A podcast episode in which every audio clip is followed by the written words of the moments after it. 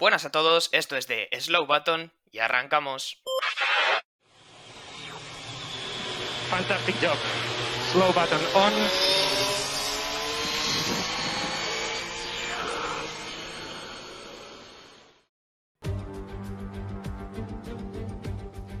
Hola, ¿qué tal? Muy buenas a todos, bienvenidos una semana más al podcast de, The Slow Button. Y es lunes 2 de agosto, estamos fuera de nuestro eh, día habitual que suele ser los domingos. Eh, y hoy estamos aquí para analizar el Gran Premio de Hungría, eh, que ha debido de ser uno de los grandes premios más emocionantes, puede decir tranquilamente, de la última década. Y ahora mi compañero David me dirá si probablemente de más tiempo. Muy buenas tardes, David. Pues la verdad que un GP que, bueno, a nivel de, pues eso, de Alemania 2019, de grandes carreras, ¿no? Que ha habido, pues sí, ya lo has dicho, ¿no? De la década, ¿no? Prácticamente. Aunque bueno, técnicamente estamos en una década nueva, así que ya de la, de la próxima, supongo. Y, y un gran premio que, que, bueno, que nos pilló un poco despistados porque estábamos cada uno en un sitio con temas personales y tal, y no, dijimos, oye, ¿por qué no lo dejamos para el lunes? Y encima con todo lo que pasó, dijimos, pues mira, sí, vamos a dejarlo para el lunes porque hay, aquí hay mucha tela que cortar. Efectivamente, hoy estamos un lunes, lo comentábamos ayer por nuestras redes sociales porque nos fue imposible grabar el podcast ayer por distintos motivos.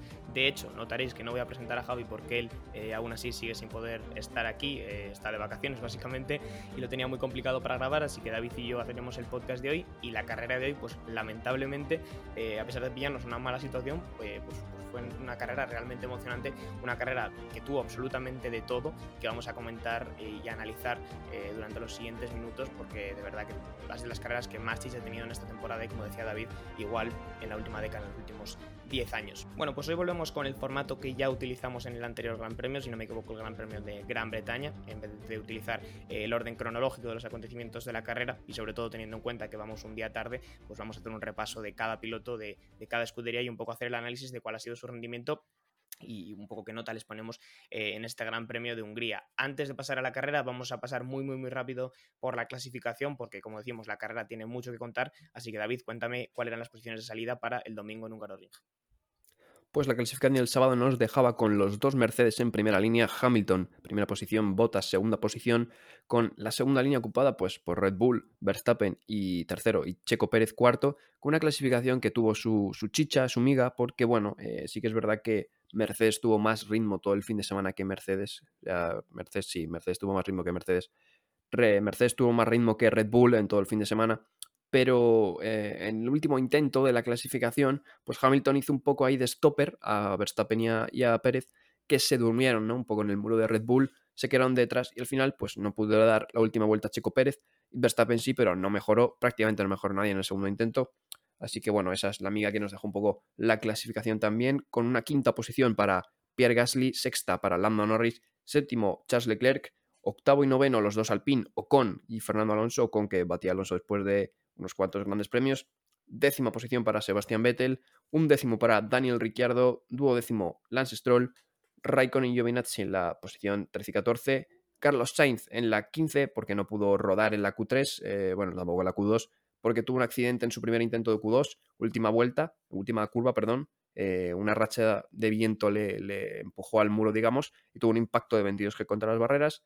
Después, 16 eh, Sunoda, 17 Russell, 18 Latifi, 19 Nikita Mazepin y 20 Mick Schumacher, que no pudo rodar en la clasificación siquiera por un impacto en la. Bueno, tuvo que cambiar caja de cambios y todo en los libres 3, así que no pudo participar pues esas serán las posiciones para esa clasificación, por lo tanto, para la salida del domingo, salida que ahora comentaremos porque es de los acontecimientos más caóticos y también eh, más claves ¿no? de, esta, de esta carrera. Destacar, como muy bien decías, David, eh, Carlos Sainz ni siquiera podía llegar a Q3 por ese fuerte accidente que le causaba una racha de viento en la última curva, se quedaba en esa P15, eh, a pesar de que luego, como veremos en la carrera, ha podido remontar bastante y pues Alonso que salía desde la P9 de las primeras veces que Ocon conseguía arrebatarle posición en clasificación. Vamos ahora ya sí con la carrera del domingo. Como decimos, una carrera que tiene mucha parte de, de la chicha de la que estamos hablando precisamente en esa salida. Eh, y vamos a empezar, como digo, piloto a piloto, porque en esa salida, digamos, en esa primera curva, hay dos accidentes, ¿no? Yo creo que lo podríamos dividir en dos accidentes, dependiendo de quién los causa. El primero de ellos lo causa Lance Stroll, así que cuéntame, David, qué es lo que le ocurre al piloto canadiense. Sí, bueno, no sé realmente si es el primero, es el segundo, es que son como muy a la vez, es bastante cómico incluso porque es que la salida, eh, hemos tenido salidas accidentales en la Fórmula 1, ¿no? Pero se me ocurre, por ejemplo, Bélgica 2012, ¿no? En la que Grosjean le pasa por encima a Alonso y tal, pero salidas graves, ¿no? Que incluso te preocupas. Es que esta fue hasta incluso un poco cómica, me, atrevo a decir, porque el primer accidente, si lo podemos llamar primero, lo provocó Lance Stroll, que bueno, salió medianamente bien, adelantó incluso a su compañero Sebastián Vettel, y bueno, frenó muy muy tarde, frenó casi donde frenan en seco, entonces pues eh, vio que se iba a llevar puesto a Fernando Alonso, giró el coche hacia la derecha, se metió en el césped, pero se encontró con que Charles Leclerc, que estaba girando ya la curva, le reventó a Charles Leclerc toda la zona del pontón lateral, eh, y después hizo efecto dominó y Leclerc le dio a Ricciardo, que venía, de ahora lo comentaremos, de esquivar el otro accidente, que aún así no le sirvió para nada porque le hizo Leclerc trompear tras esa carambola de, de Lance Stroll narración complicada la que tiene esa primera curva porque realmente ocurre todo muy a la vez, muy deprisa y es eh, complicado comentarlo todo, pero ese que comenta David fue uno de los dos accidentes, el que causó Stroll y que afectó a Leclerc y a Ricciardo. El otro le iba a causar eh, Valtteri Bottas, Valtteri Bottas que salía desde la segunda posición, tiene una salida realmente mala, le patina muchísimo el coche en esas condiciones de mojado que ahora comentaremos son otra de las claves de esta, de esta carrera porque dos horas antes de, la carrera empezó a llover con fuerza y en ese momento la pista estaba bastante mojada. Como digo, eh, Bottas tiene una salida realmente mala, le patina el coche. Norris, que venía desde la sexta posición, ha sido una enorme salida. Se pone justo delante de él antes de llegar a la curva. Eh, Botas frena demasiado tarde, se le bloquean las ruedas. Se lleva por delante a Norris, Norris se lleva por delante a, Verstappen, que iba más por el exterior de la curva, y Botas, que ya iba con una rueda suelta y simplemente deslizándose por la pista, se lleva también a Checo Pérez. Y con todo esto, pues conseguimos que cinco coches, básicamente, eh, abandonaran la carrera en la primera, en la primera curva, como digo, en este accidente eh, tan caótico. Eh, la verdad es que Bottas y Stroll ayer pueden estar orgullosos de su actuación, ¿no, David? Eh, sí, la verdad que por eso es que digo lo de cómico incluso, porque lo de Bottas es que es... Había gente, ¿no? Por Twitter sobre todo, con la tensión tan alta que hay ahora entre Red Bull y Mercedes en los despachos también, la gente estaba diciendo, mira, Bottas está ganando la renovación eliminando a los dos pilotos de Red Bull. Y yo decía, pero es que ¿cómo puede ser que crea la gente que lo ha hecho aposta. Si es que es tan perfecto que yo creo que no es posible hacerlo aposta, porque se lleva a Norris para que justo la carambola haga que Norris le dé a Verstappen y él le dé a Checo. O sea, es que es perfecta la, la, carambola que hacen. Y bueno, Stroll también frenando demasiado tarde. Eh, actuaciones que no se han visto impunes porque ya la FIA ha comunicado que ambos tendrán cinco puestos de sanción en parrilla en el próximo Gran Premio de Bélgica. O sea que, bueno, ya su castigo ya está dictado. Hombre, es lo correcto, ¿no? Al final es un error grave que acaba con la carrera de varios pilotos que no habían hecho nada mal, como es el caso de los dos eh, Red Bull, como es el caso de Leclerc. Eh, bueno, la verdad es que salida realmente caótica, la lluvia tuvo bastante parte que ver en eso, porque los dos pilotos que causan los accidentes, pues frenan simplemente más tarde de lo que requiere una trazada de lluvia y se llevan puestos a, a otros pilotos, ¿no? Eh, comentaba mucho la gente, es verdad que yo también vi esas opiniones de que Bottas lo había hecho aposta. A ver, esa teoría es descabellada por dos motivos. En primer lugar, ninguno de estos pilotos quiere tener un accidente de forma eh, consciente. ¿no? Al final se están jugando el tipo y por muchas medidas de seguridad que tenga un Fórmula 1, nunca es del gusto de nadie forzar un accidente. Quiero decir, realmente eh, ya sería preocupante. Y más allá de eso, antes yo lo estaba comentando con David, y es que, claro, Lewis Hamilton, que iba en la primera posición, se salva de este accidente por muy poco, porque realmente él ya estaba trazando la curva bastante por el exterior, y cuando Norris es empujado por botas, el coche naranja del McLaren eh, pasa realmente cerca de la, de la, parte trasera del coche de Hamilton. O sea que eh, imaginemos ¿no? que Bottas lo hubiera hecho aposta y por un fallo de cálculo se lleva por delante a Hamilton en vez de a Verstappen. ¿no? La historia habría sido bastante complicada o bastante distinta. Así que es descabellado pensar que Bottas hace esto de forma intencionada, como digo, sí que es verdad que es un error grave, es un error eh, que no debería darse en un piloto de su experiencia y sobre todo en un piloto que, merezca estar en un Mercedes, pero bueno, ahí estaba el fallo y como digo, pues ya teníamos a Norris, Bottas, Pérez, Leclerc y Stroll fuera de la carrera en esa primera curva. Eh, realmente de ellos poco más hay que comentar. Eh, nos vamos con el siguiente clasificado, que fue Mazepin y que también fue otro DNF, aunque no estuvo involucrado en ese accidente, ¿verdad, David? Pues sí, porque, bueno, eh, se vio básicamente afectado por un unsafe release del equipo Alfa Romeo, en este caso era Kimi, que bueno, luego tuvo penalización, aunque Kimi bien, bien poca culpa tiene de ello, ¿no? Si el equipo te saca, pues tú sales, ves la luz verde y sales.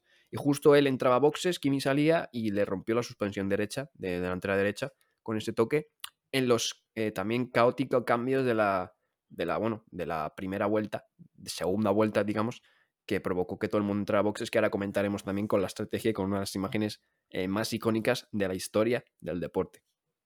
Sí, porque esta carrera, aparte de ese accidente, también ha dejado una imagen, como dice David, que ahora comentaremos, una imagen a la que no estamos habituados y que seguramente no volveremos a ver en, mucho tiempo, probablemente nunca. Después de este gran accidente teníamos safety car que rápidamente se iba a convertir en bandera roja porque la pista estaba absolutamente llena de, material, de fibra de carbono que podía eh, generar muchos peligros y además había que retirar, como digo, varios coches que estaban en medio de la pista. ¿no? Esa bandera roja hacía que todos los coches volvieran eh, al pit lane, ¿no?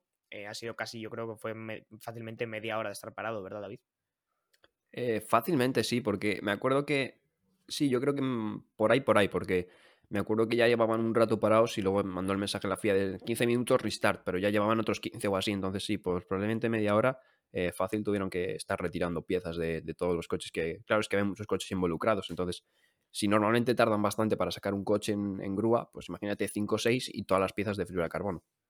Así es, pues media hora de bandera roja. Esa bandera roja que se iba a levantar con una standing start, es decir, una salida en parado, no una salida desde, desde detrás del safety car, como se ha dado en otros casos. Y aquí en esta standing start es donde tendríamos una de las imágenes eh, que comentamos más icónicas y que probablemente no volveremos a ver, ¿verdad, David? Pues eh, no, en la Fórmula 1 habíamos tenido una salida con seis coches en Indianapolis 2005 con, bueno, una movida, para quien no lo sepa, con los neumáticos Michelin. En esa época no era un compuesto de una marca para todos, sino que algunos llevaban Michelin, otros Bridgestone, pues bueno, los neumáticos Michelin no aguantaban la presión de la última curva y podían reventar. Entonces solo tomaron la salida seis coches. Eh, esto fue conocido como un gran escándalo, ¿no? Y fue una de las carreras más bochornosas de la historia de Fórmula 1. Pues bien, eh, no, en este, en este caso un bochorno, pero hemos tenido una salida con un solo coche en la parrilla, en el caso de Lewis Hamilton, ya que, bueno, eh, se secó la pista a velocidad express, todos entraron a poner el slick y Mercedes le dijo a Hamilton, no, no, tú quédate en la pista que creemos que es lo mejor. Pues nada, el semáforo se encendió, se apagó y el único piloto que salió de su casilla de salida fue Hamilton, todos los demás lo hicieron desde el pit lane. Claro, lo hacía Hamilton todavía con los neumáticos intermedios, claramente tomando la decisión errónea porque en esa prácticamente media hora que había, habido de bandera roja, la pista se había secado mucho, probablemente más de lo que se podía esperar porque la pista es verdad que al inicio de la carrera estaba realmente mojada, se secó deprisa y todos los pilotos tomaron la decisión que luego se vio que era correcta, entrar a boxes y poner medios, creo que fue un completo de medios, ¿no? Nadie puso otro neumático, no sé si me equivoco, David. Sí, juraría que todo el mundo fue, fue al medio. Así fue, mientras que Hamilton se quedaba con esos intermedios y era el único que, hacía la salida desde, desde, la parrilla, ¿no? Una salida realmente cómica porque estaban él y el safety car detrás, ¿no? Eh, claro, esto enseguida se ha dado cuenta tanto el piloto británico como la escudería de Mercedes que había sido un error, así que nada más terminar esa primera vuelta, Hamilton le tocaba entrar en boxes, poner unos neumáticos medios que eran mucho más adecuados para las condiciones y por lo tanto Hamilton a partir de ese momento eh, partía de la carrera, digamos, como desde la última posición. La última posición que realmente en este caso era la decimocuarta o bueno, sí, la decimocuarta técnicamente, pero eh, así era y Hamilton salía desde esa última posición, así que le tocaba remontar bastantes posiciones en esa locura de pit stop que hubo, porque claro, eh, pensemos que si había un coche saliendo desde, solamente había un coche saliendo desde la parrilla, significa que todos los demás habían entrado en boxes para hacer ese cambio. En esa misma locura de, cambio de neumáticos fue cuando Mazepin tuvo el accidente, que realmente me parece poco y me gustaría haber visto más imágenes de, de ese pit lane, porque para que teniendo en cuenta que había 15 coches ahí dentro, eh, poco me parece un solo, un solo accidente entre eh, pues, cualquiera en safe release se podría haber dado, ¿no? Y bueno, la carrera a partir de ahí pues empezaba a desarrollarse de una manera muy distinta, de una manera muy inusual, porque teníamos a los dos favoritos muy abajo. Realmente eh, Verstappen durante la bandera roja habían intentado medio eh, arreglar su coche de la forma más chapucera que puedan imaginarse, eh, porque estaban utilizando los mecánicos literalmente cinta aislante. Verstappen, recordemos que también había estado, involucrado en ese accidente de la primera curva. Tenía un batchboard el derecho completamente arrasado y la pérdida de aerodinámica que, tenía era brutal. ¿no? incluso tú, David, antes me has comentado que Horner, Christian Horner comentaba que eh, perdió tanta carga aerodinámica que estaba al nivel de un Haas, ¿no? Eh, sí, algo así, es un poco triste, ¿no? Pero eh, habían perdido con un batchboard totalmente destrozado tanta carga que pues iban más o menos como un Haas o un poco por debajo de un Haas. Parece algo difícil de creer como un coche tanta diferencia puede haber. Pues bueno, esto es lo que pasa muchas veces, ¿no? Decimos, ¿por qué algunos pilotos son tan malos? Bueno, a lo mejor es que no son tan malos, es que llevan una máquina que es inconducible, ¿no? también te digo, vimos a Verstappen magistral. Yo creo que lo que hizo Verstappen en la carrera fue tremendo con un coche medio destrozado que dijo por radio que sobreviraba y, y subviraba a la vez. O sea, imaginaos que se te vaya de adelante y de atrás a la vez, al mismo tiempo. Eh, hizo un, vamos, un maravillas hizo para lo que tenía. No, desde luego, ya digo, si veis las imágenes de, los mecánicos arreglando el coche con cinta aislante, la situación realmente era mala, tenían también parte del suelo dañada y estos son algunos pues con ligeros daños en esa zona en concreto, pierden mucha, eh, mucha carga aerodinámica, como decía eh, David, Verstappen se quejaba de sobreviraje y subviraje prácticamente al mismo tiempo, así que la actuación de Verstappen no fue magistral en el sentido de un gran resultado, porque finalmente acabó la carrera, entró en la posición número 10, salvando solamente un punto, pero sí fue magistral en el hecho de conseguir llevar ese coche en tan malas condiciones hasta el final, ¿no? Nos volvemos un poquito más abajo, nos habíamos quedado en la posición número 15 que la ocupaba Mazepin, el último o el primero, depende de cómo se mire, de los que no terminaron la carrera. El 14 fue Giovinazzi, eh, que de Giovinazzi antes lo comentábamos, David, no hemos entendido muy bien eh, qué es lo que hizo, porque, porque, fue uno de los más valientes, eh, el primero de hecho en poner medios en la primera salida, en la salida justo antes de ese primer accidente, él se metió eh, para salir desde el pit lane después de poner medios, diciendo un poco, bueno, vamos a jugárnosla, pero después como que ha hecho otra parada que realmente le ha perjudicado mucho y no hemos llegado a entender por qué, ¿verdad? Sí, yo creo que hay un fallo de Alfa Romeo, porque eh, es el más valiente de todos porque después de la vuelta de formación de la primera salida, de la normal, digamos, eh, que salían todos con intermedio porque había bastante agua, o sea, no estaba la pista para, para secos realmente. Lo que pasa es que Giovinazzi para para decir, bueno, en cuanto a lo mejor den 5 o 10 vueltas, se va a secar muy rápido, que es lo que pasó realmente, se secó súper rápido, y entonces nosotros pues nos vamos a errar una parada, ¿no? Pero con todo el caos de la primera, de la primera curva y el accidente y la bandera roja, eh, luego se metieron todos otra vez al pit lane y creo, porque en el bandera roja se pueden cambiar los neumáticos, creo que el equipo Alfa Romeo le sacó a pista viendo que todo el mundo llevaba el intermedio, le sacó a pista llevando el, intermedio, le quitaron esos, medios y le pusieron el intermedio. Entonces luego tuvo que volver a parar cuando ha parado todo el mundo, ¿no? Entonces eso es un fallo tremendo del Alfa Romeo porque... Em, eh, realmente imagínate que, sale con Hamilton, ¿no? Giovinazzi había sido el único con Hamilton que hubiera salido, pero luego Hamilton tenía que parar, entonces Giovinazzi habría quedado liderando el Gran Premio. O sea, eh, bastante cagada de, de Alfa Romeo ahí. Sí, es una situación que no hemos entendido, pero que si la estamos, digamos, comprendiendo bien, eh, nos da a pensar que, eh, como decimos, Giovinazzi habría salido a la altura de, Hamilton, desde esa parrilla, habrían sido dos coches los que habían salido, pero sin tener que parar, como sí que le pasó a, Hamilton instantáneamente después en la primera vuelta. Así que, bueno, carrera muy distinta. Al final, eh, Giovinazzi que queda el último de los pilotos que sí que terminaron la carrera, ya digo, por, por ese fallo un poco de estrategia que nosotros hemos, percibido. El número 13 era Mick poco que comentar del Haas, la verdad, ha estado por ahí en algunas peleas. Lo único que sí que se puede destacar de él es que para que tengamos una, eh, bueno, un ápice de, entender más lo mal que iba el coche de Verstappen, eh, hubo momentos en los que a Verstappen le estaba costando adelantar a coches de esta talla, ¿no? Del Haas de Schumacher, por ejemplo, le, daba incluso batalla, eh, así que realmente la situación de Verstappen era mala, pero del propio Mick Schumacher hay poco que comentar. Pasamos al número 12, que fue Daniel Ricciardo. Daniel Ricciardo también se vio involucrado en ese accidente de la primera curva, ¿verdad, David? Sí, Daniel Ricciardo, ya lo hemos dicho, se lo llevó fue Lance Stroll, el que, bueno, Lance Stroll le dio a Leclerc y Leclerc le dio a Ricciardo, que Ricciardo venía de esquivar el primer accidente porque Ricciardo salió tremendamente bien. He visto la serie de Ricciardo y le pasa a Alonso por la izquierda como un tiro. Eh, entonces, claro, al llegar muy rápido a esa primera curva, tiene que esquivar todo el, accidente y luego el pobre, como si no tuviera suficiente, pues se lo llevan puesto, ¿no?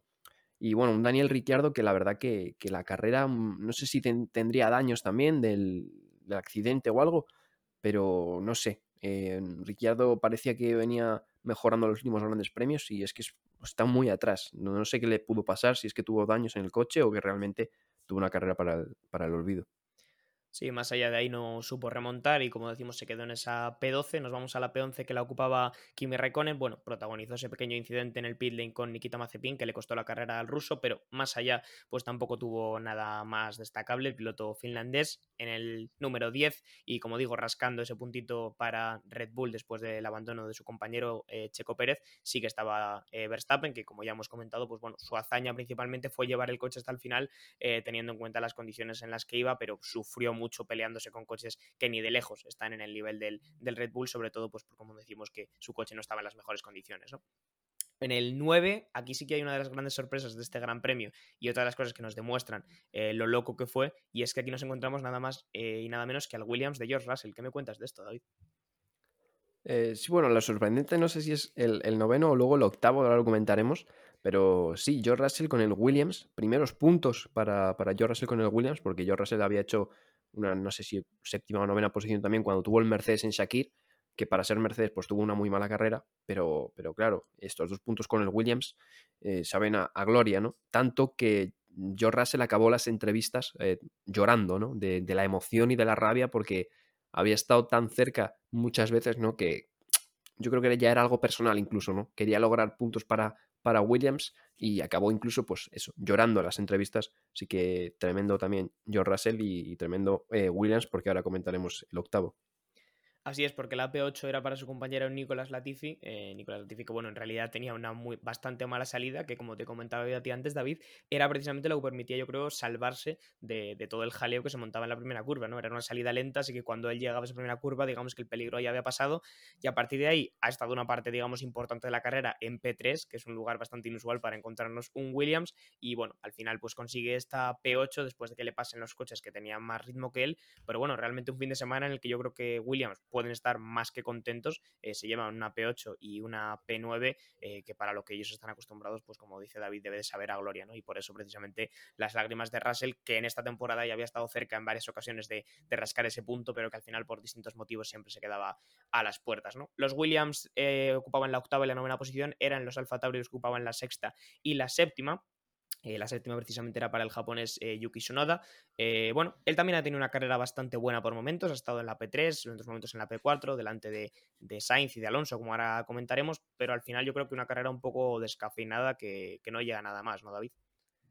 Sí, Sunoda, mm, comentar también algo en relación a lo de la Tiffy y Russell, un poco que les pasó también con Sunoda, y es que ellos, aparte de que no se ven involucrados en el, en el accidente, tienen mucha suerte en cuando los pilotos entran a cambiar los neumáticos, porque claro, en tanta gente cambiando eran al final, eh, que eran, si estaban 14 en pista menos Hamilton, 12 pilotos a la vez en boxes cambiando neumáticos, em, era un caos tremendo, ¿no? Y este piloto, tanto Sunoda como Nicolás Latifi, como también George Russell, aunque George Russell luego fue para atrás, eh, se vieron beneficiados de que, bueno, salieron en el pit lane eh, y con todo el caos, pues se pusieron a los primeros, ¿no? De las primeras posiciones. Y, y Sunoda salió Latifi, que se quedó tercero de la carrera, y salió Sunoda, que se quedó cuarto, ¿no?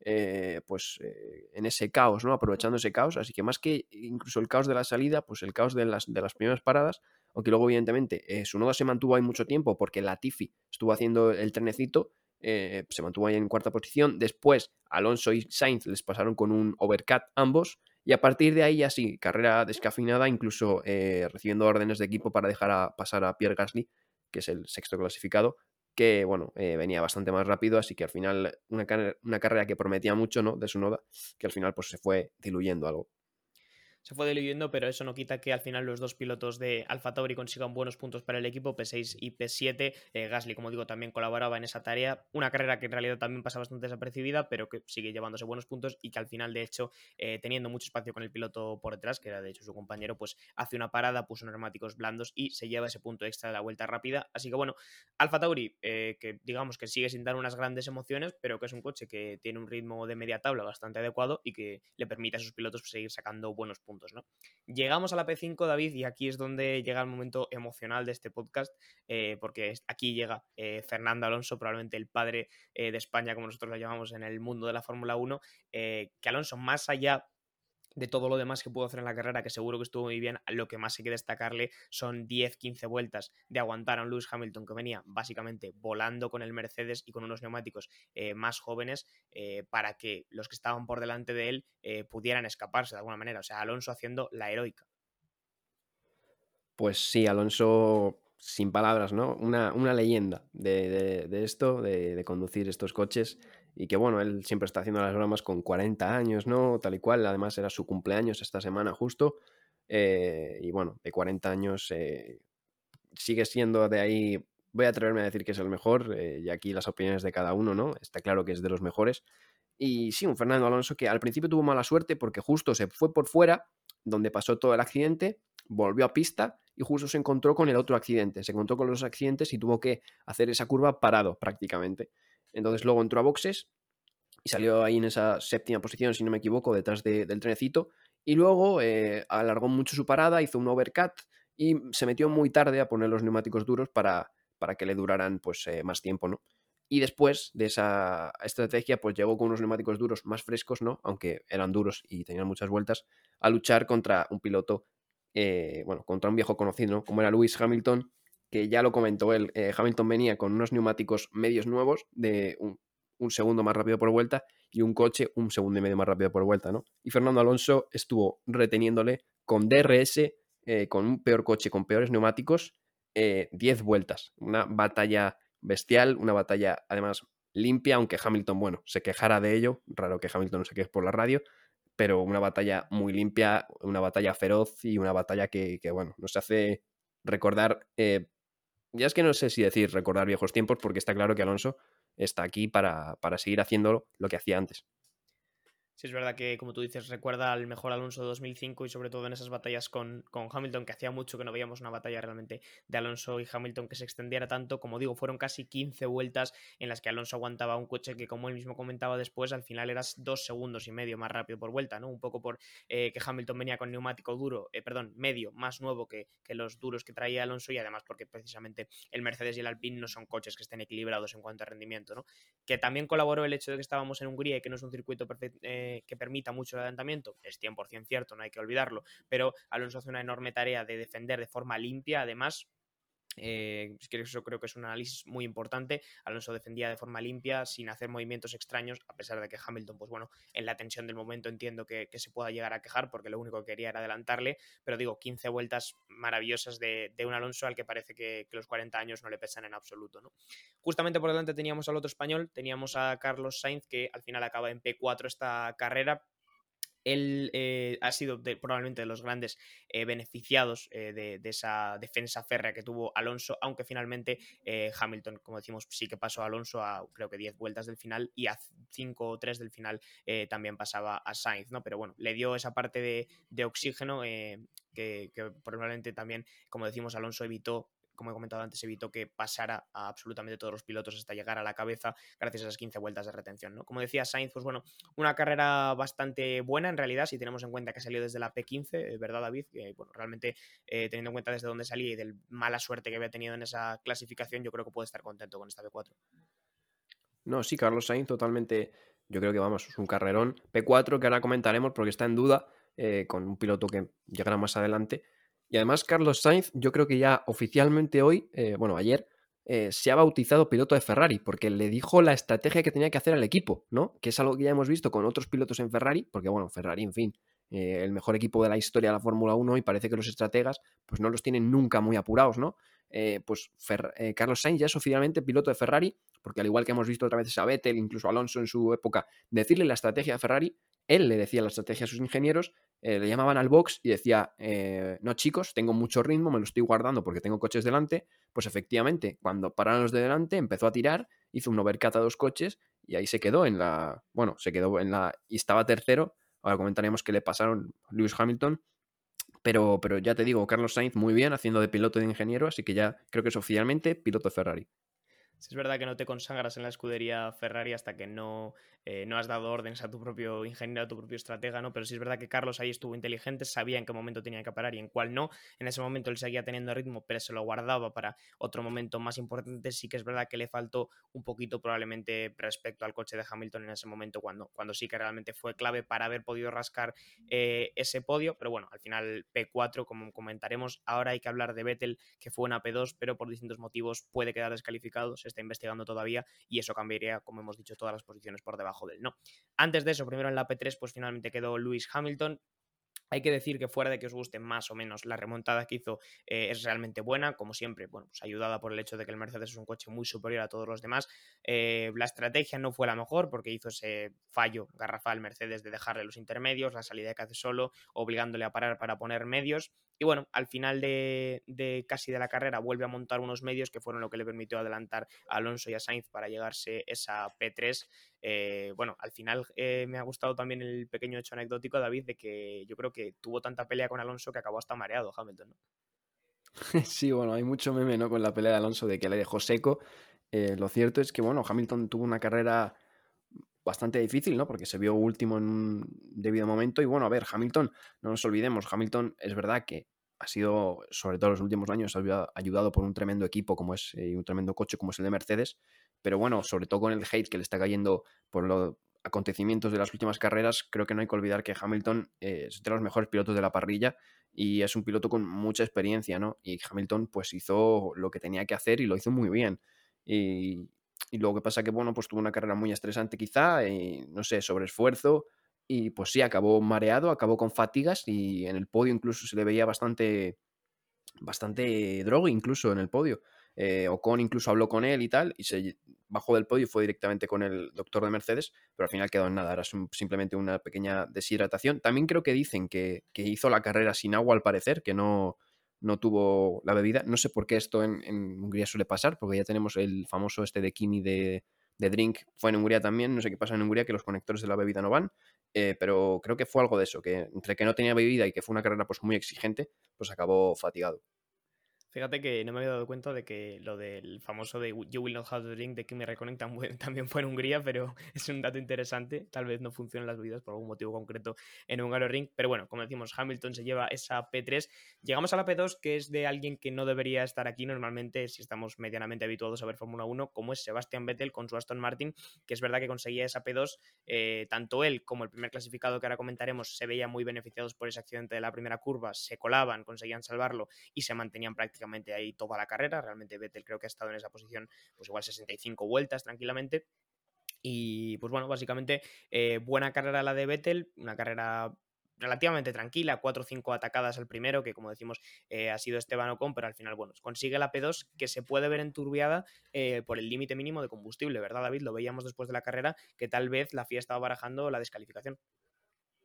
Pues sí, es que realmente no es oficial, pero sí, o sea, quiero decir, los comisarios, eh, la clasificación, digamos que los comisarios se han puesto la penalización, ¿no? Lo que pasa que, bueno, Aston Martin tiene un periodo, no lo comentamos antes, de unas 96 horas para apelar, ¿no? ¿Por qué? Porque, bueno, Aston Martin, eh, básicamente, para quien no lo sepa, eh, con el tema de los combustibles es muy estricto en la Fórmula 1 y tienes que acabar el coche, digamos, con, una, con un litro de gasolina, ¿no? Vettel dejó por ahí tirado el coche. Eso se puede hacer mientras que el coche tenga un litro de gasolina. Si tú ves que no vas a llegar al litro de gasolina, puedes dejar el coche por ahí aparcado y luego ir andando o corriendo a la, zona del podium, pues eh, para, para, para llegar allí, básicamente. Pero cuando fueron a revisar el coche, al parecer, extrajeron solo 0,3 eh, litros de combustible del coche, por lo que quedaría penalizado de la, de la clasificación los, eh, de la carrera. Los comisarios oficialmente le penalizaron, pero Aston Martin ha alegado que ellos, en sus datos, tenían eh, un 1,47 ¿no? de, combustible. Me parece raro, también te digo, porque, no sé, con 1,47 no llegas a dar una media vuelta para poner el coche aparcado bien. Si te sobran, eh, pues eso, 0,4 eh, litros de combustible. No lo sé. Además es algo muy extraño que pase hoy en día porque esto cuando los, reportajes, los repostajes era bastante habitual, incluso los primeros años que eran las carreras del tirón, era bastante habitual, pero yo llevaba sin ver una movida de estas de, de repostaje, pues eso, del 2009 o 2010, de que penalizaran a alguien por acabar la carrera sin gasolina. Esto antes veía bastante, pero me parece muy extraño con los datos que tienen hoy en día que, que haya habido un error así, así que o tiene que ser un error de Aston Martin o no sé qué ha pasado. Sí, realmente la cosa es un poco complicada porque, bueno, si vosotros habéis estado medianamente atentos a las noticias de Fórmula 1, la última información que sabéis es que Vettel técnicamente está, descalificado, por lo tanto, Lewis Hamilton es P2, Carlos Sainz entrado en el podio de forma rocambolesca otra vez, etcétera, etcétera, ¿no? El caso es que ese es un poco la, ese, detalle que os estamos sumando aquí y que nos hemos enterado por diversas fuentes, es que técnicamente Aston Martin eh, ha pedido apelar eso, y se le han dado 96 horas para que extraiga del coche 0,7 litros más que se sumen a esos 0,3 para llegar al litro eh, mínimo que, necesitan. ¿no? Es, como tú dices, es realmente extraño porque Vettel sí que tuvo que parar el coche nada más terminar y volver al, al pit lane andando. Em, que eso sí que suenaría a que se estaba a punto de quedarse sin gasolina y entonces para no gastar más pues, pues lo para, pero desde Aston Martin, como bien decía David, pues ellos comunicaban que veían un litro con 44 y que por lo tanto querían apelar y querían probar a ver si conseguían sacarle esa cantidad de combustible al coche, porque evidentemente si no a Vettel le, cuesta una P2 que Aston Martin precisamente no es un equipo que se pueda permitir perderla, ¿no? Es un equipo que vaya a estar muy a menudo ahí y entonces es una posición que, que les viene muy bien. Yo fíjate David que aquí voy a dar 100% mi opinión personal y creo que teniendo en cuenta que Vettel paró el coche le quedaba menos de un litro de gasolina, Han dicho lo de 1,44 por intentar salvar los muebles o por tener un motivo sólido para que la apelación se, fundamente, pero eh, realmente lo han hecho un poco por ver si consiguen hacer alguna treta en estas 96 horas, por alargar un poco la cosa y por ver si no pierden directamente ya la P2, porque realmente es un mazazo duro. No sé qué opinarás tú, pero yo realmente lo veo así porque, como tú dices, me parece muy extraño que a estas alturas eh, de la Fórmula 1, con los reportajes, los repostajes ya más que estudiados, eh, sigan ocurriendo estas cosas. Claro, es que es lo que, lo que decía yo. Esto en 2009-2010 se veía, ¿no? Cuando quitaron lo de repostar por posibles incendios ¿no? y problemas que había en los repostajes, lo quitaron. Entonces, los primeros años los equipos apuraban al límite ¿no? Para, llegar al final de, la carrera pues, con la mínima gasolina posible porque el coche pesa menos y va más rápido.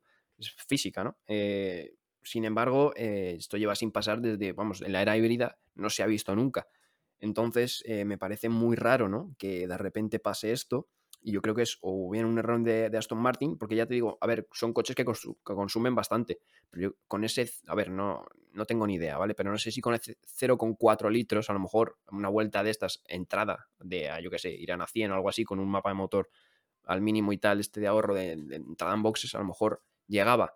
Eh, si lo tuvo que dejar aparcado es porque está claro que o ya se había pasado del litro o veía que no llegaba a dar la vuelta entera, ¿no? Entonces, eh, tiene que ser un error de, Aston Martin, fijo. O sea, yo creo que, vamos, me, no me apostaría nada, no me gusta apostar, pero si tuviera que apostar por algo, pues apostaría por eso. Bueno, pues esa era la polémica que dejaba Sebastián Vettel. Como decimos, Aston Martin ahora tiene 96 horas para intentar demostrar que el coche de Vettel sí que terminó con más de un litro de gasolina. Si consiguen hacerlo, Vettel no será descalificado. Si no consiguen hacerlo, eh, pues bueno, todos los pilotos subirán una posición desde debajo de él, lo que significaría sobre todo, y lo más importante para nosotros los aficionados españoles, un podio para Carlos Sainz, una tercera posición para el piloto de Ferrari. Nos vamos ya al primer clasificado, que es otro, que, otro desconocido, digamos, de estas posiciones, otro que, que no está preparado probablemente al iniciar la carrera de ayer para acabar en una primera posición, el otro piloto de Alpine, Esteban Ocon, otro gran beneficiado del accidente de la primera curva, se quedaba eh, en primera posición después de que Hamilton tuviera que parar por el fallo de estrategia, le decían Esteban, you are leading the race, y a partir de ese momento, 65 vueltas de dominio, que fíjate, no son complicadas, David, pero yo creo que sí que algo hay que reconocerle a Ocon es que supo mantener la cabeza fría, no cometer errores y dominar la carrera durante 65 vueltas, que puede parecer fácil, pero no lo es tanto. Sí, porque al final, bueno, a lo mejor cuando hablamos de que Hamilton ha tenido una carrera fácil y tal, bueno, al final no creo que sea ninguna carrera fácil, ¿no? Al final la Fórmula 1, pero no hay que olvidarse que Ocon tiene 24 años y nunca se ha visto la tesitura de, liderar un gran premio, ¿no? Em, me acuerdo que justo antes de la carrera empezaban a hablar porque justo Hungría es también el, primer gran premio que ganó Fernando Alonso, ¿no? Y, y, dijo Pedro La Rosa que Alonso le dijo que él iba pendiente, ¿no? De, cuando vas solo, ¿no? Iba pendiente de, que nada se rompiera, ¿no? Pero es que, claro, Ocon no iba solo, porque tenía detrás a un cuatro veces campeón del mundo apretándole, ¿no? De hecho, en la parada en boxes eh, salieron casi rueda con rueda al pit lane y Ocon se tuvo que defender en la curva 3, si no me equivoco, eh, bastante bien y bastante agresivo del piloto alemán. Así que Ocon yo creo que tuvo una, buena carrera, sinceramente.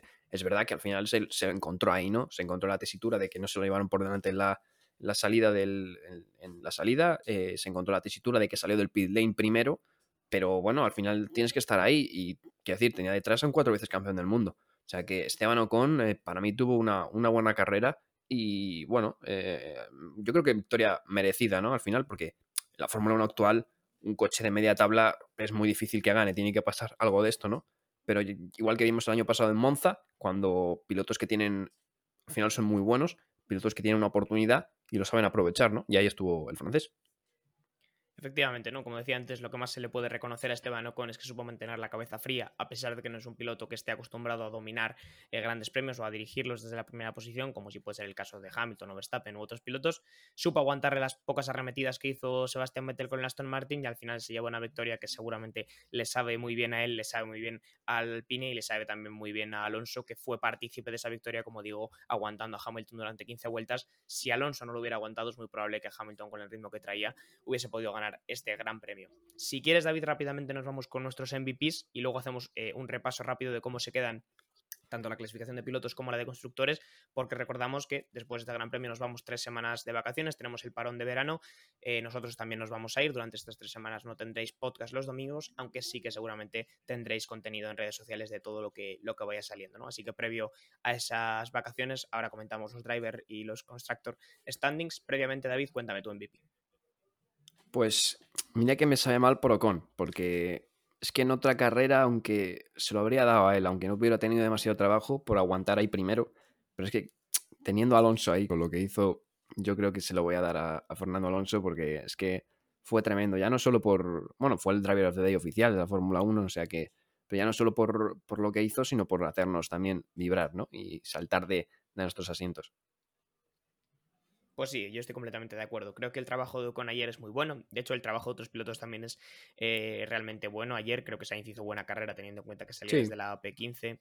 Eh, incluso Hamilton creo que hizo buena carrera realmente porque no era fácil lo que tenía que hacer por mucho que tenga un coche con mejor ritmo, ¿no? Pero ayer Alonso hizo algo que que realmente es heroico por la situación que tenía de coche, de neumáticos, eh, teniendo en cuenta quién era el piloto al que estaba defendiendo, que es nada más y menos que Lewis Hamilton, y sobre todo porque nos recordó al mejor Alonso de 2005 y porque nos hizo, como decía David, eh, vibrar con este deporte, ¿no? Y al final, eh, el deporte, los pilotos que te emocionan, yo creo que muchas veces te tiran a que sean los mejores pilotos del día, así que por lo tanto, igual que hizo la, la Fórmula 1, el Driver of the Day también va para, va para Alonso, ¿no?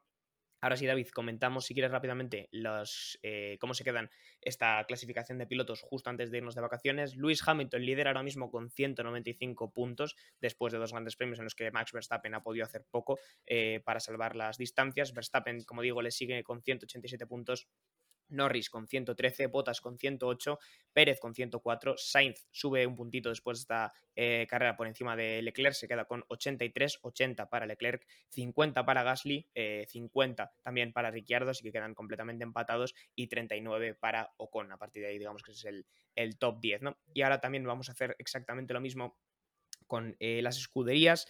En las escuderías tenemos a Mercedes, que consigue de nuevo adelantar a Red Bull, 303 puntos versus los 291 de la escudería eh, de, Red Bull, precisamente, 163 para Ferrari, que se pone por encima de McLaren, aunque están empatados a puntos. También 163 para la escudería de color papaya. Alpine, que sube con esa victoria de, eh, de Esteban con 77 puntos, se pone por encima de Alfa Tauri, que le sigue con 68. Aston Martin baja, si sobre todo si tenemos en cuenta eh, eh, que, Sebastián Vettel ahora mismo técnicamente está descalificado, así que caería por debajo, se queda con 48 puntos. Williams, que sube mucho, sube realmente eh, muy por encima de sus expectativas, yo creo que podría decir, se pone con 10 puntos. Alfa Romeo, que se queda con 3, y Haas, que todavía es la única escudería que no ha puntuado. Así que, como digo, David, así es como nos vamos a las vacaciones de verano, que no sé cómo las vamos a enfrentar realmente porque son semanas complicadas en Fórmula 1, ¿no? Sí, semanas complicadas, ¿no? Al final, bueno, eh, hombre, siendo vacaciones, al final siempre te entendéis con algo, ¿no? Pero, hombre, la Fórmula 1 siempre hace falta. Pero, nada, eso, eh, seguramente que bien. Eh, por comentar un poco el, también el tema sobre todo los constructores que me interesa, em, esto hay que ver, claro, como ha dicho John, estas son las clasificaciones que prenden de un hilo por la, por la, por la clasificación de Vettel, ¿no? Porque, claro, a Vettel, si no a Aston Martin hay que meterle una buena atacada de 18 puntos y a, Alpine, por ejemplo, bajarle unos pocos por la posición de Alonso, a Alfa Tauri unos pocos por las posiciones, etcétera, porque se hace una carambola tremenda de todos. Incluso Ferrari, por ejemplo, quedaría tres puntos por detrás de McLaren.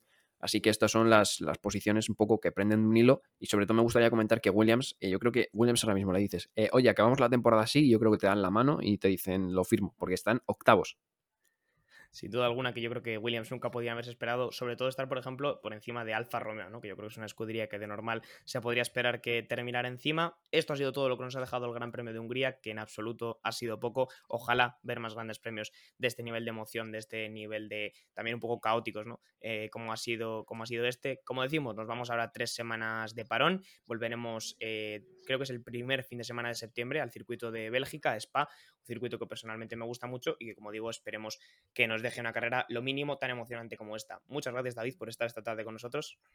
Nada, pues muchas gracias y ya esperando ansioso a la vuelta de, la Fórmula 1. Un saludo a todos los espectadores también que, nos apoyéis en cada episodio. recuerdo que nos podéis seguir en redes sociales, arroba deslobaton tanto en Instagram como en Twitter. Podéis seguirnos también en Spotify o en cualquiera de las otras plataformas para enteraros de todos los nuevos episodios. Un saludo, nos vemos dentro de tres semanas en Spa. Chao. Muchas gracias por escuchar este podcast de The Slow Button. Puedes seguirnos en Spotify para no perderte ningún episodio y también en nuestras redes sociales para enterarte de todas las novedades. Hasta la próxima.